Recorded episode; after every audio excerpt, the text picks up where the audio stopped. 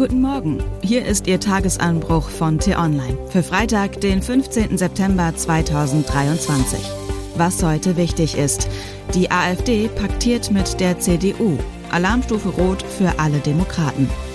Geschrieben von T-Online-Chefredakteur Florian Harms und am Mikrofon ist heute Anja Bolle.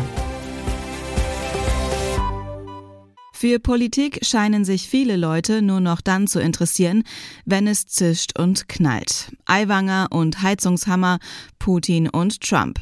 Viele wenden sich mit Grausen von der Ampel ab, ob sie nun rot, gelb oder grün blinkt. Mit den Schwarzen ist nicht mehr viel los.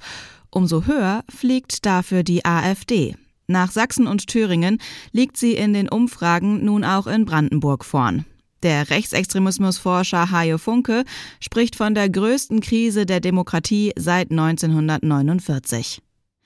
Gestern Abend dann der nächste Paukenschlag. Im Thüringer Landtag hat die Opposition erstmals ein Gesetz gegen den Willen der rot-rot-grünen Landesregierung beschlossen, mit den Stimmen von CDU, FDP und AfD.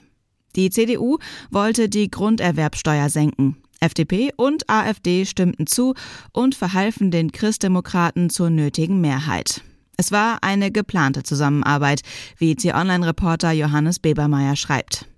Die von CDU-Chef Friedrich Merz beschworene Brandmauer nach rechts ist damit eingestürzt. Es ist ein politischer Dammbruch und man sollte sich fragen, wo das eigentlich enden soll. Ärger über den Krisenkurs einer Regierung ist legitim, Alternativkonzepte voranzutreiben selbstverständlich auch. Aber für einen aufrechten Demokraten ist das Bild des feixenden Thüringer CDU-Fraktionschefs Mario Vogt neben dem Faschisten Björn Höcke ein Schlag in die Magengrube. Was kommt als nächstes? Eine schwarz-gelb-braune Koalition in Erfurt? Die Entwicklung ist brandgefährlich und sie folgt einem europäischen Trend. In Frankreich sind die Rechtsextremisten im Aufwind. In Italien regieren Postfaschisten. In Polen und Ungarn sitzen Rechtsstaatsfeinde in den Ministerien. Fallen nun auch in der Bundesrepublik die Schranken gegen Extremisten? Die Landtagswahlen in Bayern und Hessen Anfang Oktober könnten die bundespolitische Landschaft erschüttern. Die Wahlen in Thüringen, Sachsen und Brandenburg im kommenden Jahr haben das Potenzial, zu einem antidemokratischen Ereignis zu werden. Doch zu verzagen wäre die falsche Reaktion. Der gestrige Sündenfall ist nicht nur ein Alarmsignal für alle Menschen, die weiterhin in einem demokratischen, pluralistischen und toleranten Land leben wollen. Sie sind jetzt gefordert, sich politisch einzumischen, statt nur zu meckern. Mitreden und mitgestalten ist das Gebot der Stunde. Zugleich ist der beschämende Erfolg der AfD eine dunkelgelbe Karte für die Regierenden, auch in Berlin. Die Mehrzahl der Bürger hat verstanden, dass Krisenzeiten schmerzhafte Einbußen verlangen. Aber viele haben die Nase voll von zankenden Koalitionären und von Schönrednern, die finanzielle Einschnitte als angebliche Fortschritte verkaufen. Die Folgen des russischen Angriffskriegs und der rasante Klimawandel erfordern neue politische Antworten. Ohne Verzicht auf Annehmlichkeiten wird das nicht gehen. Florian Harms meint, die meisten Bürger wären bereit dazu wenn man es ihnen transparent erklärt, wenn sie sich gerecht behandelt fühlen und wenn sie den Eindruck haben, die Regierenden wissen wirklich, was sie tun.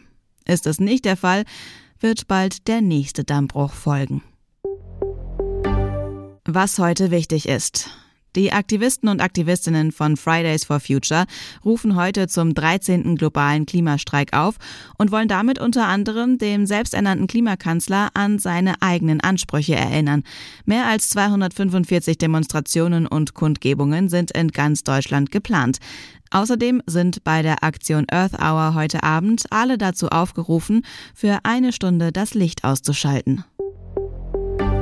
Vor 375 Jahren beendete der in Münster und Osnabrück geschlossene Westfälische Frieden den Dreißigjährigen Krieg.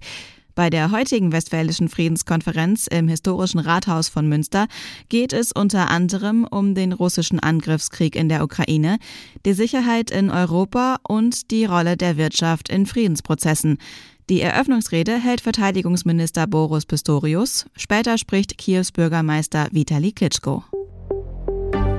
Nach dem letzten Spiel gegen Leverkusen, das der FC Bayern mit 1 zu 2 verloren hat, wurde Bayern-Trainer Julian Nagelsmann entlassen und Thomas Tuchel verpflichtet. Heute Abend treffen die beiden Mannschaften wieder aufeinander. Aktuell stehen die Leverkusener in der Tabelle vor den Bayern. Und was ich Ihnen heute insbesondere empfehle, bei uns nachzulesen, Tagesschausprecher Konstantin Schreiber wird wegen seiner Thesen zum Islam angefeindet. Nach einem Angriff will er sich nun nicht mehr dazu äußern. Der Online-Redakteur Steven Sova beschreibt die Folgen einer Eskalationsspirale. Den Link dazu finden Sie in den Show Notes. Und alle anderen Nachrichten gibt es auf t-online.de oder in unserer App.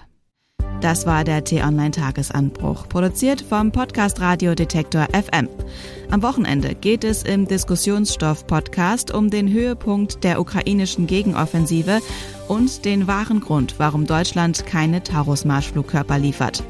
Die Folge gibt es ab heute Nachmittag im Diskussionsstoff-Podcast. Den Tagesanbruch wie gewohnt am Montag wieder. Vielen Dank fürs Zuhören. Tschüss. Ich wünsche Ihnen einen schönen Tag. Ihr Florian Harms.